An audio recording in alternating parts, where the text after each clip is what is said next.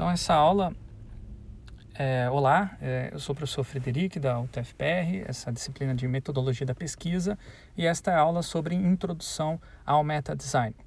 É uma aula que vai dar uma visão geral sobre o assunto e apontar referências para quem quiser se aprofundar mais. No fundo dessa fala agora já tem uma música tocando que é To, é uma canção composta em 1976 pelo Tom Zé.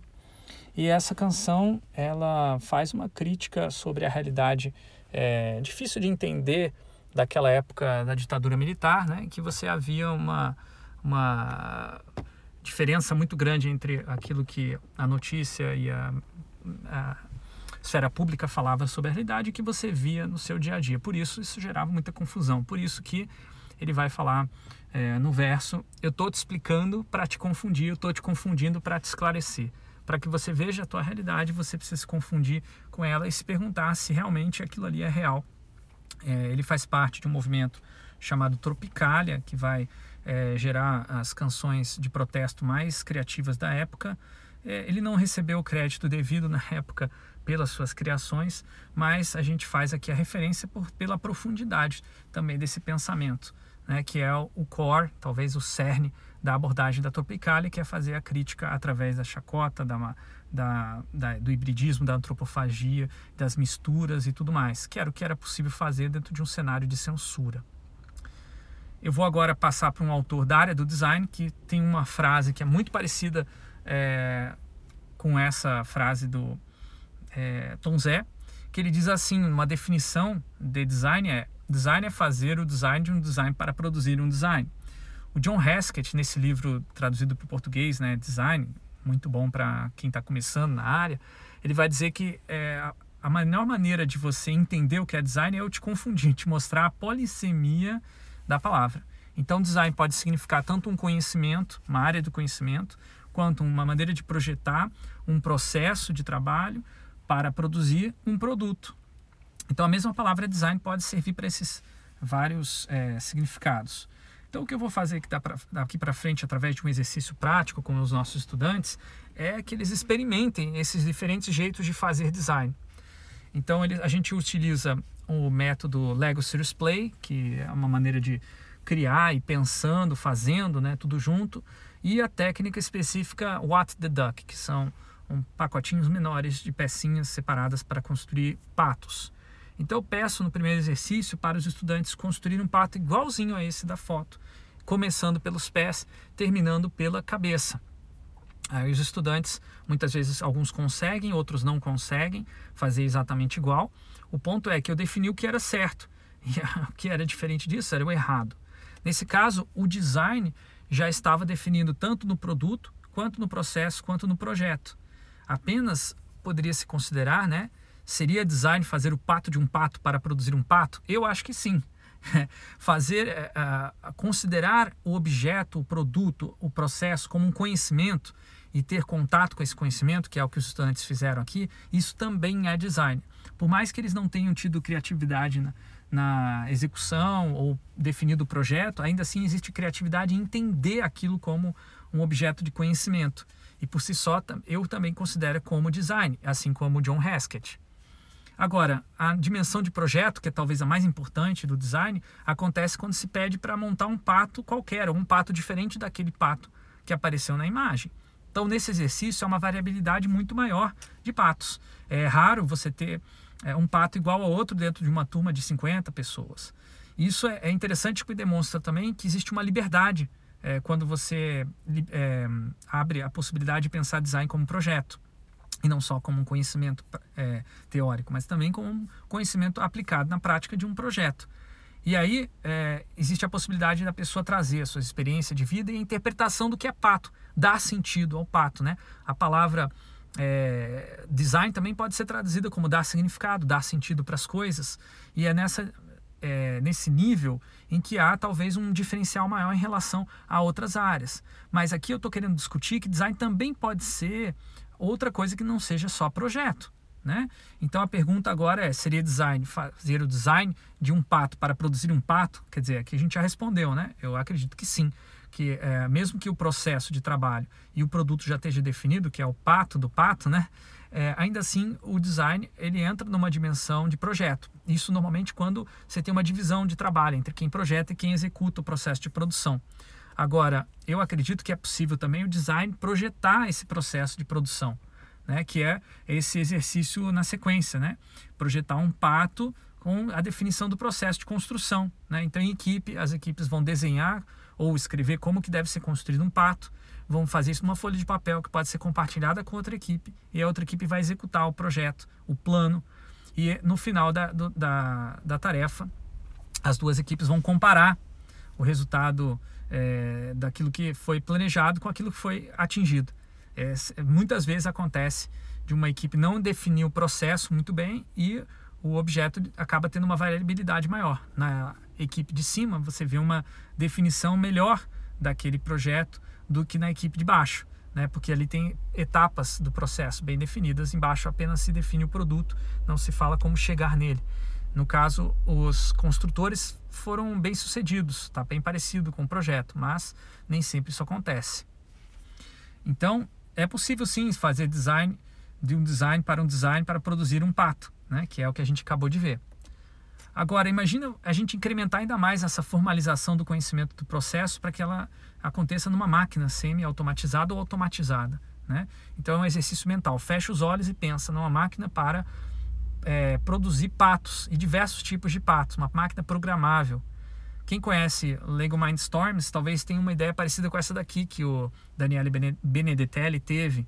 Ele postou no YouTube esse vídeo, é um vídeo muito interessante que mostra o funcionamento de uma máquina que constrói Lego, patos de Lego, é, mas que é feita de Lego também, usando esse kit Lego Mindstorms, que é um kit fantástico para aprender programação e robótica, mas também para aprender é, design é, essa máquina ela faz design também, né? só que ela faz um design pré-programado pelos designers da máquina. Isso levanta a questão, então será que é possível projetar uma máquina para projetar qualquer coisa que não seja necessariamente um pato? Que tipo de design é esse que a gente está falando, né? Bom, essa foi uma ideia que os fundadores da área do design, os pensadores que justificaram a pesquisa em design, como Herbert Simon, que escreveu o livro Ciências do Artificial, eles tinham na cabeça essa ideia quando começaram a fazer os primeiros experimentos dessa ciência do artificial junto com o Shaw o Newell, eles criaram um dos primeiros é, algoritmos de inteligência artificial, que foi o General Problem Solver, em 1957. Ele conseguia resolver problemas lógicos bem simples, do tipo Torre de Hanoi. Como é que você faz para mover discos coloridos de uma é, antena para uma outra, né, que está no canto, seguindo uma série de regras é, relativas às cores que não podem se repetir, não podem estar é, tá juntas e tudo mais. É um desafio lógico, matemático, que esse General Problem Solver conseguia resolver, assim como vários outros. Então ele era um, uma, uma inovação porque ele fazia a separação entre é, a camada de abstração da definição do problema e a camada de abstração da solução. A definição do problema poderia ser diferente para cada problema. É assim também se encontrariam soluções diferentes.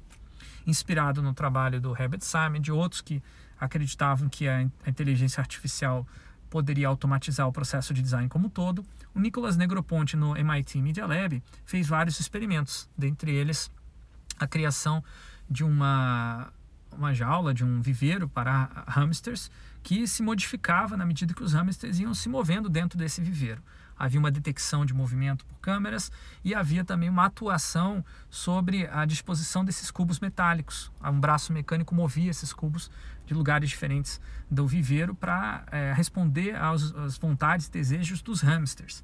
Esse foi o projeto Software Architecture Machines, é, desenvolvido em 1975, que envolveu outros experimentos, que foram é, fortemente criticados depois é, da sua publicação e também os outros experimentos que tentaram é, estender essa ideia de uma máquina de projetar 100% automatizado. Verificaram que o resultado, o objeto criado, era inútil ou não atendia os requisitos ou cerceava demais a liberdade das pessoas. Elas se sentiam como ratos dentro de um ambiente projetado automaticamente. Então essa automação completa ela acabou sendo deixada de lado a partir dos anos 80 e deu lugar a uma automação gradual né, através do Computer Aided Drawing, Computer Aided Manufacturing, né, CAD, CAM, CNC e vários outros que foram automatizando pedaços do processo de design. Pedaços do conhecimento do design foram formalizados.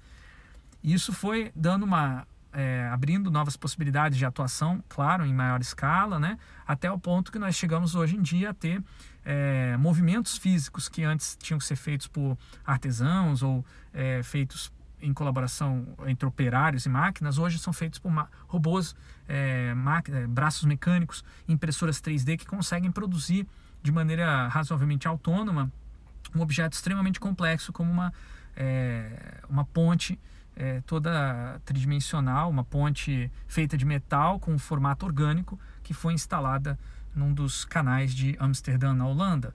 Esse é um projeto que demonstra o nível de o estado da arte da automação no projeto de design, mas que não, é, não consegue completamente automatizar ah, os movimentos cognitivos ou conceituais que o projeto se funda, que é a ideação, a conceitualização. Existem algumas máquinas que ajudam, que apoiam, mas quem faz esse processo essencialmente são a equipe de projeto. É, quando há uma área de atuação de design que é considerada mais manual, de trabalho mais manual, há também maior esforço para automatizá-la, porque acredita-se que é mais fácil, porque tem menos é, é, é, movimento cognitivo simbólico. Isso, em parte, se dá pelo preconceito né, relativo a essas tarefas, né, como, por exemplo, o design de sobrancelhas. Muitas vezes nem considera que é verdadeiro design por não ter esse trabalho intelectual, mas ele tem sim, só não é reconhecido. Tanto é que se você pegar um é, uma máquina de fazer sobrancelhas como o Benefit Brow Genie, você vai ver que o resultado é risível, é horrível. Como, né, essa imagem do lado direito mostra como que eu fiquei depois de executar esse algoritmo, né, eu me senti é, insatisfeito e outras pessoas que, as quais eu mostrei disseram que não fazia sentido esse design de sobrancelhas. Então existe uma uma produção de conhecimento bem específica no design de sobrancelhas que a automação não consegue capturar, que é o pensamento crítico, na prática crítica, né? Que você o design de sobrancelhas precisa observar o seu rosto, perceber as peculiaridades, criticar o que, que pode melhorar, né? o que perceber o que está desalinhado, o que, que não está expressando a sua identidade. E isso envolve uma percepção muito aguçada da personalidade, da história da pessoa, do contexto daquele projeto que uma máquina hoje não consegue fazer. Então a máquina não consegue automatizar a crítica, mas ela consegue automatizar a criatividade.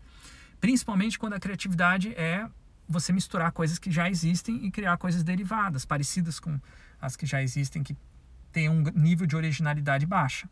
É, as, as inteligências artificiais hoje já estão chegando fortemente na área de ilustração, pintura, criação de imagens, né? através de softwares como Crayon, Dali, Midjourney e outros, que permitem a síntese de imagens a partir de queries, de entrada de texto, tal como um buscador como o Google, só que nesse caso com é, algumas, alguns tipos de comandos que você pode dar que vão puxar diferentes estilos, diferentes ações. No nosso caso, desse exemplo da imagem, nós queríamos compor uma imagem que representasse a possibilidade de trabalhar com movimentos sociais e ainda assim pagar as suas contas.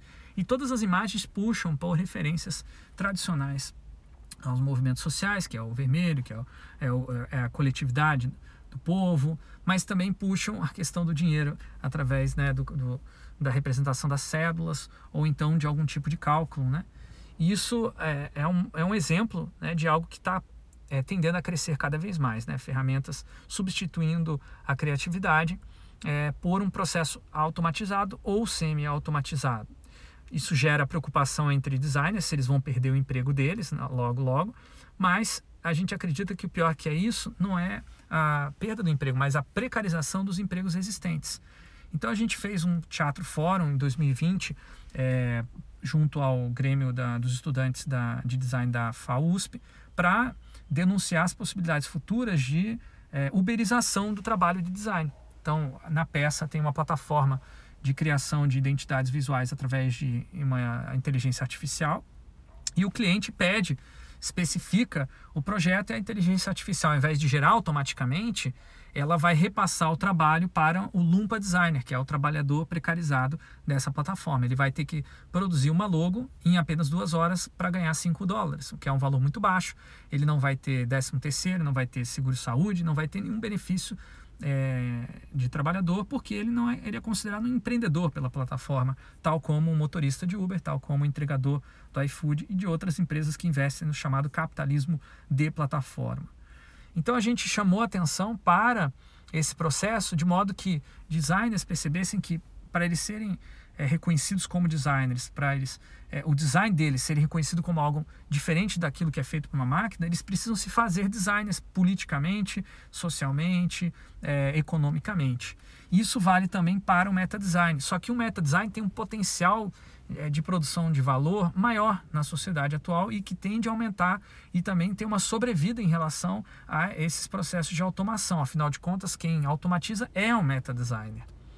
Então a gente já vem é, estimulando os nossos estudantes a pensar e se formar como meta designers há muito tempo. Né? Eu comparo o perfil de um designer que produz um produto é, e não precisa sair do escritório para isso, né? porque é um usuário que vai utilizar, só precisa ter dados do contexto é, mais ou menos definido daquele uso.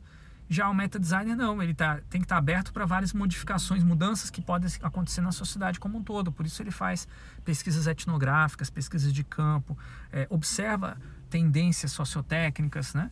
E aí gera propostas que entram dentro de sistemas, ecologias que envolvem vários produtos, vários serviços. Né? O objetivo é oferecer uma estrutura de design para que designers amadores, ou como eu prefiro chamar, designers, que é a mistura de usuário com designers, possam continuar o projeto. O projeto do meta design não termina nunca.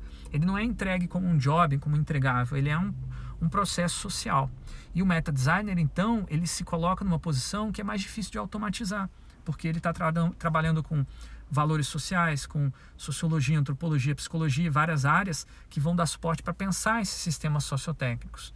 Porém, os meta designers não podem, é, não, também não, não vão necessariamente ter é, a, a segurança total né, de que o trabalho deles não vai ser precarizado, que é justamente o que acontece é, nessa peça de teatro, quando o Lumpa Designer consegue finalmente entrar em contato com o designer que criou essa plataforma, né, o Meta Designer.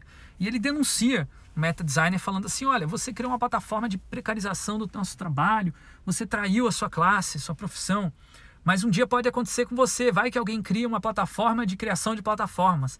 Talvez você perca o seu emprego, ou então você tenha que trabalhar por 5 dólares que nem a gente está trabalhando.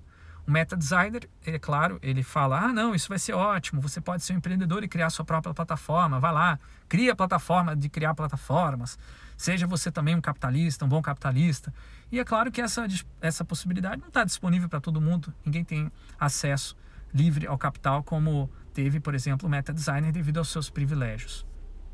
Então essa peça tenta conscientizar uh, designers né, de que eles podem se tornar meta designers mas também que eles precisam ser meta designers críticos para evitar essa precarização do seu trabalho. Isso já está acontecendo hoje, né? por exemplo, na disseminação cada vez mais é, ampla de técnicas e métodos que simplificam o processo de design e reduzem ele a uma, uma série de etapas que são executadas mecanicamente né? e que não precisam ter a presença de profissionais de design. Então a gente vê no design sprint, no design thinking e outros é, relacionados que há uma, um, um, produto, um resultado final inferior ao que ele que poderia ser produzido por alguém profissional. Mas se a empresa não está interessada, se a organização não vê valor nisso, ela, é, esse tipo de processo se reproduz cada vez mais.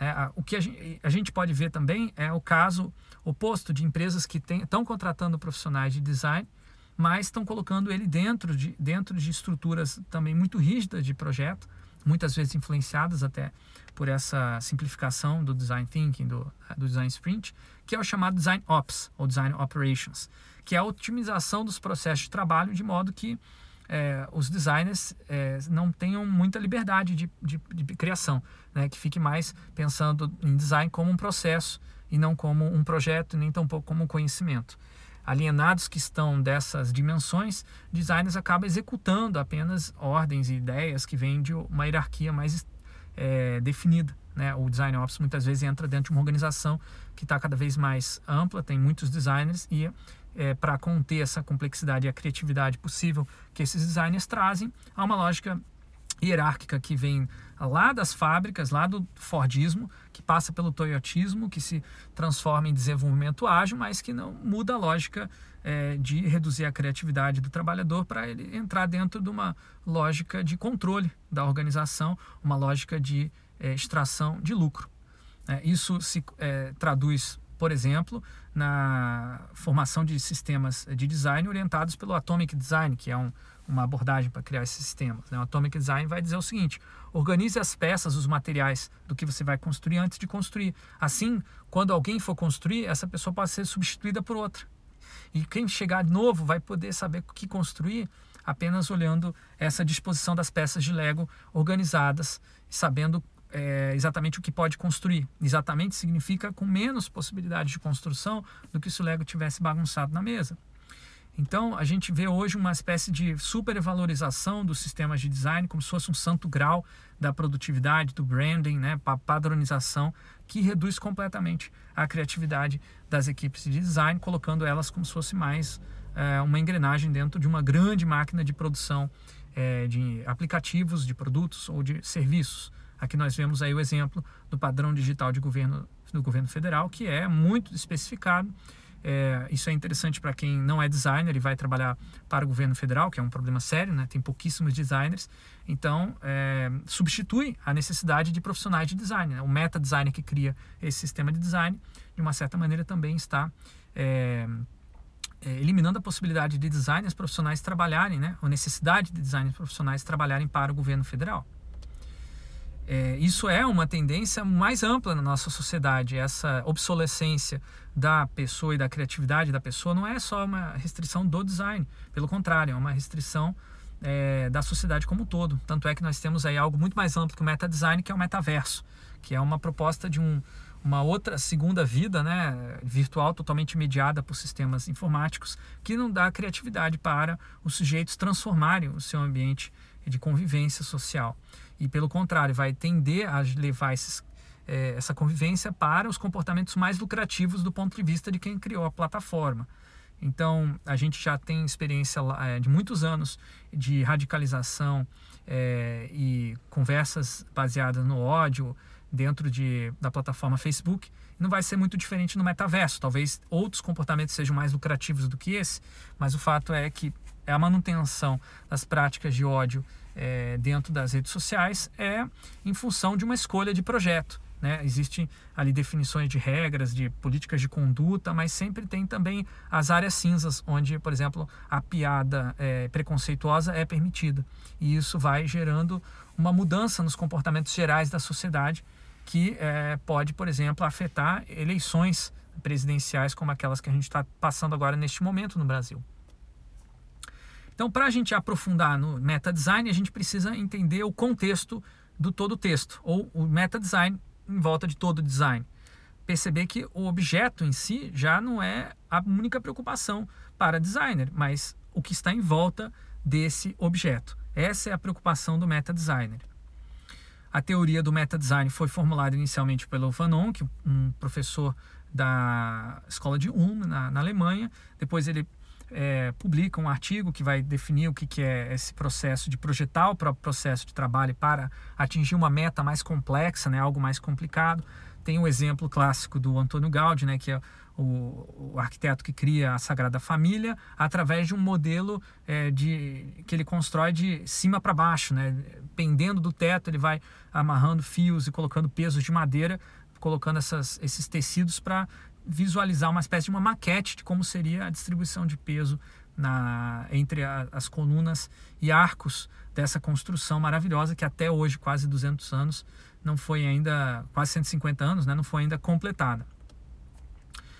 Já numa perspectiva diferente, falando sobre o design thinking, não sobre o meta design, mas também se aplica, eu acho, na minha opinião, que se aplica ao meta design, Roger Martin vai perceber que esse processo de desenhar o próprio processo é muito interessante para os negócios que, que visam um lucro a curto prazo. Então ele vai descrever negócios que originalmente eram mistérios, define heurísticas, princípios de como funcionamento. Esses heurísticas definem algoritmos bem definidos de processo é, para execução independente de quem estiver trabalhando. Por fim, isso é automatizado num código que é executado através de é, sistemas de hardware ou software. Ah, nesse processo de formalização do conhecimento, há uma perda de qualidade no produto final. Por isso que ele diz que o design de negócios, diferente da engenharia de negócio ou do, da administração de negócios, ele muitas vezes vai fazer o caminho contrário, de informalização do conhecimento, né, de é, de abertura de possibilidades para a qualidade do serviço ou do produto pela é, confiança nas pessoas, na capacidade das pessoas de projetarem os seus modos de trabalho seus processos de trabalho. Portanto, o escopo do meta design ele envolve não só a definição de processo, mas de quem está nesse processo, os corpos específicos, né, os, a, os papéis que cada um faz, né, os espaços em que essas pessoas se encontram, né, as ideologias que elas acreditam, as metodologias que implementam essas, metodologias, essas ideologias e as ferramentas que são usadas para apoiar é, as metodologias. Então, meta design é basicamente todo o contexto do design. Parece muito bacana, parece muito interessante, mas existe também um aspecto é, negativo, ou perigoso, ou preocupante do meta design, que é o foco da crítica do pesquisador e arquiteto Caio Vassão, um colega meu que escreveu um livro maravilhoso em 2012 ou 13 sobre esse assunto, baseado em vários autores, mas principalmente no Paul Virilio, que é também outro arquiteto que faz uma crítica à modernidade, identificando o meta-design como essa tendência geral de formalização e controle da vida humana no capitalismo. Então, o Virilio fala que o meta-design ele pode reduzir as liberdades individuais e cooptar as liberdades coletivas, gerando um sistema é, parecido com aquelas distopias que a gente vê nos filmes é, de ficção científica. Um filme que não é ficção científica, na verdade é, é mais, muito mais uma interpretação da realidade que a gente já vive, é o videoclipe para a canção Remind Me, da, é, do grupo Roscope. Esse vídeo vai mostrando o cotidiano, o dia a dia de uma cidadã no Reino Unido, mostrando como existem várias camadas de informação, camadas de estruturas, é, muitas vezes invisíveis ou visíveis, que vão interpelar o seu corpo humano, os seus, seus sentidos, e vão alterar o seu fluxo sanguíneo, suas emoções, gerando um certo cotidiano robotizado, né, que essa pessoa vai passar né, com uma série de etapas, de processos pré-definidos, que podem ser considerados meta-projetados, ou seja, frutos de um meta-design. Um meta-design coletivo que vai é, fazendo as pessoas se sentirem cada vez mais parte de uma engrenagem, é, de uma, ou melhor, a engrenagem de uma máquina gigante, né, que seria a cidade ou talvez a própria sociedade, nação. Então é, é interessante como a, essa canção nos faz pensar sobre a liberdade que a gente tem dentro de, um, de uma sociedade como essa. Pensando sobre esse problema da liberdade, o Caivação vai fazer uma proposta alternativa e complementar ao metadesign, que é a arquitetura livre. Ele vai propor, isso na minha interpretação, que é esse diagrama aqui que a gente publicou no livro Design Livre em 2012, é, a gente pensa no meta-design como sendo um, um, processo constante de redefinição do design e não um processo que acontece antes do design, que é o que pensa João de Moraes num outro livro chamado Meta-Projeto, ele vai definir o meta design como uma fase anterior ao projeto, uma preparação que envolve também a definição dos contextos, mas que não é revista. No meta design, é, na arquitetura livre, o meta design é constantemente revisto porque ele faz parte da sociedade, não do projeto do designer. O meta design é uma tarefa coletiva que se torna uma questão pública eventualmente. Isso é mais ou menos o que a, a presidenta Dilma Rousseff estava tentando explicar nessa fala pouco, pouco entendida sobre o Pronatec. Ela disse assim, ó, não vamos colocar meta, vamos deixar a meta aberta, mas quando atingimos a meta, vamos dobrar a meta. Basicamente, é isso é o princípio básico da arquitetura livre, a, o projeto como uma pergunta e não como uma resposta. Então, ela estava fazendo uma pergunta, mas que já contém uma, é, uma condição de resposta. Ela diz assim: a gente quer dobrar a meta, não sabemos qual vai ser essa meta. Isso é um pensamento lógico, também. Só que do jeito que ela escreveu, ou falou, né, ficou parecendo meio ilógico. Mas faz sentido você definir que você vai dobrar tudo aquilo que você tiver feito daqui a um tempo. Mesmo que você não tenha feito o que você imaginou. Qualquer coisa que você conseguiu fazer, dobre. Isso é uma arquitetura livre, da liberdade, mas ao mesmo tempo cria um determinismo indireto do que se vai fazer no futuro. Exploramos então essa ideia da arquitetura livre no livro Design Livre, trouxemos para o contexto do design de produto, design gráfico, demos vários exemplos de como que o Open Design estava chegando eh, na profissão, falamos sobre a importância da questão política, por isso traduzimos Open Design como design livre. E falamos muito da questão da caixa preta, como essa caixa poderia ser aberta, né? E perguntando-se sobre como se faz design e quem pode fazer design. A caixa transparente do design livre é essa que é permeável. Várias pessoas podem entrar, podem sair, podem aprender sobre como fazer design participando de um projeto de design público. A gente tem como diferencial abrir a caixa preta do processo, assim como o software livre já abriu a caixa preta do produto. Então a gente tenta é, articular é, o meta design como parte de uma uma, uma lógica de produção de liberdades coletivas na nossa sociedade. Nós focamos bastante no design livre em metodologias, métodos e ferramentas, porque acreditamos naquela época que isso era é, o core, o cerne do processo de design. Depois, com o tempo, verificamos outras questões que eu não vou abordar aqui pela brevidade dessa apresentação. Vamos comparar o que é metodologia, métodos e ferramentas através de livros como o do John Chris Jones, Design Methods, tem uma distinção fundamental, embora na, no jargão é, profissional ou mesmo na academia haja confusão. Metodologia não é um processo, não é uma série de etapas, é o estudo crítico dos métodos a partir de uma perspectiva teórica. Então, teoria é fundamental para a metodologia, algo que muitas vezes é ignorado. É, já o método em si é mais voltado para uma prática, e aí sim ele é uma estrutura coerente de técnicas para atingir o resultado. Já a ferramenta, ela pode encaixar em vários métodos e metodologias, porque ela tem um propósito múltiplo, né? ela tem uma ação específica formalizada ali, mas ela pode atender vários outros tipos de é, atividades e propósitos. Então, recapitulando é, e colocando já de maneira mais explícita, a metodologia é composta de visão de mundo, leitura de situação, base teórica, experiência prática, formalização do conhecimento e, por fim, o que fazer com isso e o que se deve fazer com isso, que é a atitude ética. Um exemplo é o design centrado no usuário, que muita gente descreve como uma série de etapas ou um processo, mas na verdade é, no seu cerne, uma abordagem é, teórica, que parte do princípio que o sistema deve ser projetado a partir do modelo mental do usuário, ou seja, como o usuário pensa a respeito desse sistema. Para compreender esse pensamento, tem que se fazer uma pesquisa empírica. E aí a interface tem que ser construída a partir dessa pesquisa empírica, tentando simplificar e aproximar os modelos do usuário com o modelo da máquina, que é representado de maneira metafórica com essa imagem da capa do livro entre um computador e uma pessoa e a vontade de fazer, criar uma ponte entre os dois para eles pensarem juntos. Isso é o cerne do design centrado no usuário. O resto que vem depois são desdobramentos, métodos específicos criados a partir dessa metodologia. O método, aí sim, são atitudes que se demonstram, demonstram eficazes numa sequência de experimentos. Você fez, deu certo, você define aquilo como método para outras pessoas utilizarem também. E aí pode envolver etapas e passos a serem tomados. Até a palavra rodos, que compõe a palavra método em grego, né, significa caminho. Agora, o método pode também ter conceitos abstratos que não sejam necessariamente orientando a etapas ou processos, ou passos, né? Por exemplo, é, você pode ter um método que estimula a descoberta, a serendipidade, e isso significa que você não vai ter passos pré-definidos. Isso também é um método e isso também tem um critério de rigor que é se deixar levar pela situação. Isso é um critério de rigor, assim como é verificar se as etapas estão sendo executadas com, nos conformes. Depende do método. Né? Então, o método não é necessariamente uma série de etapas e processos, mas isso é bem característico da maioria dos métodos. Vejamos aqui a prototipação iterativa, que é um, método bastante popular no design. Prototipon significa forma primitiva e a ideia é que você vai formalizando, melhor dizendo, materializando essa forma primitiva, mesmo que você não saiba como ela deveria ser.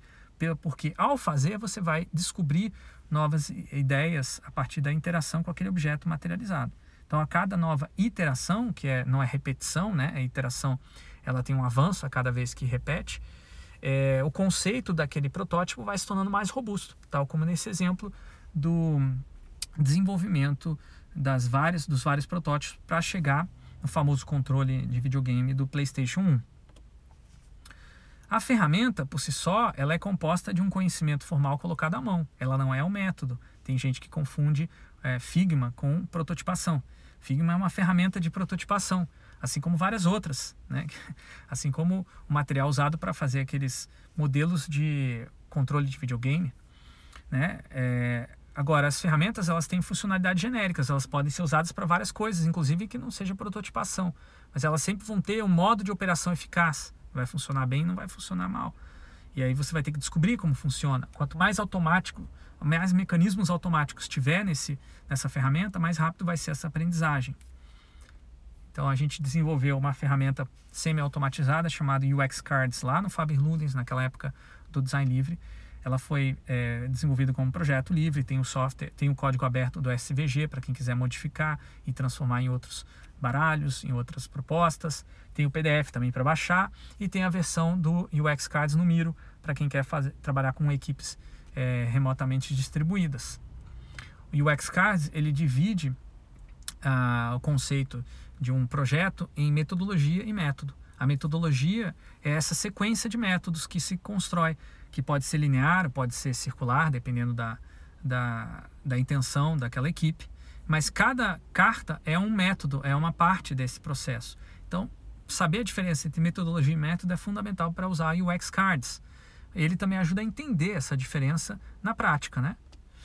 Agora, ele tem um mecanismo semi-automatizado que é a definição de entradas e saídas de cada método. No topo de cada carta tem o que precisa para fazer o método, embaixo o que você resulta, o que você consegue com aquele método.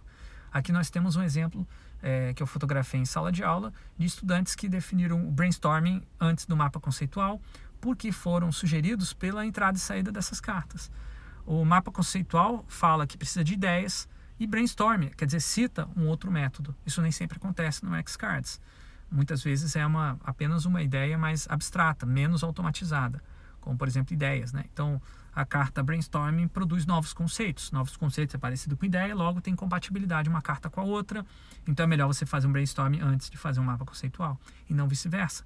Essa mecânica desse, desse jogo, né, porque é um jogo também o X-Cards, ela implementa é, um conhecimento é, que profissionais mais experientes, que sabem como conectar esses métodos, têm, mas quem está aprendendo não tem ainda. Então, pela interação com o UX Cards, o estudante vai aprendendo a lógica por trás da construção de uma metodologia nessa área de pesquisa de experiências, de design de experiências. Então, existe jogando o UX Cards, experimentando ele, você percebe que existe uma infinidade de metodologias, métodos e ferramentas de design. Nenhum deles é definitivo. Sempre pode modificar. É justamente isso que trata o meta design. Né? Essa frase que o Caio Vassão fala no livro dele, que para quem é, vai pegar isso descontextualizado, vai pensar que é parecido com a, a frase do é, Tom Zé, né? de que é, tô, eu estou te confundindo para poder te explicar. Mas para quem está entendendo quem é meta design, faz muito sentido dizer que meta design é fazer o design do próprio design. E isso é constante, é uma praxis. Né? Tem prática, mas também tem teoria em conjunto. Então, como começar no meta design? Comece estudando teoria. Vincule-se a uma corrente de pensamento, porque é dali que vão surgir é, críticas a respeito da realidade.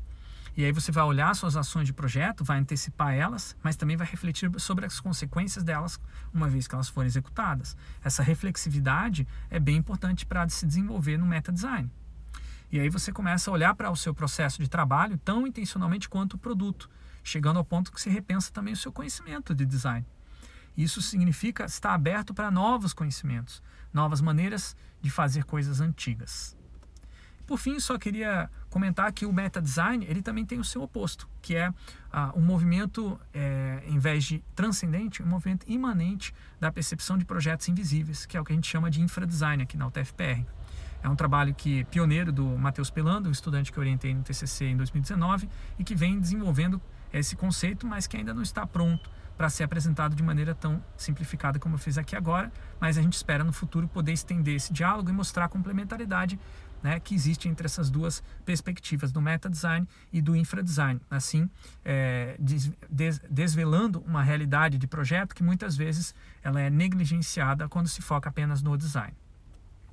Aqui estão as referências para as fontes acadêmicas que eu utilizei para essa apresentação, para quem quiser se aprofundar.